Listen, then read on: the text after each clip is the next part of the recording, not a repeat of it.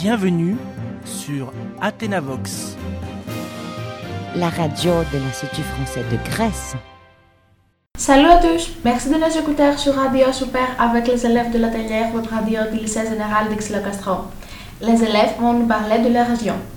Alors, restez avec nous. Alors les élèves, parlez-nous de votre région. C'est la plus belle région de la Grèce. C'est vrai, il y a de tout ici.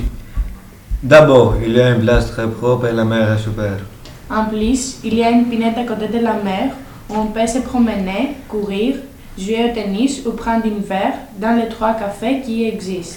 Tu oublies la villa du grand poète anglo-siciliano transformée en hôtel. Maix-le-Castro n'est pas seulement la plage et la pinette, il y a aussi des théâtres, un pour l'hiver et un autre ouvert pour l'été.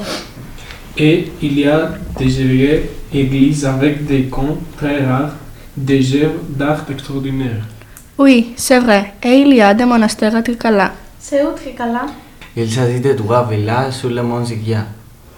Là-bas, il y a des maisons et des hôtels très pittoresques. Encore, il y a des restaurants où on peut goûter les plats traditionnels ou les vins du pays. Et pour finir, il faut visiter le petit café où on va trouver des gâteaux délicieux.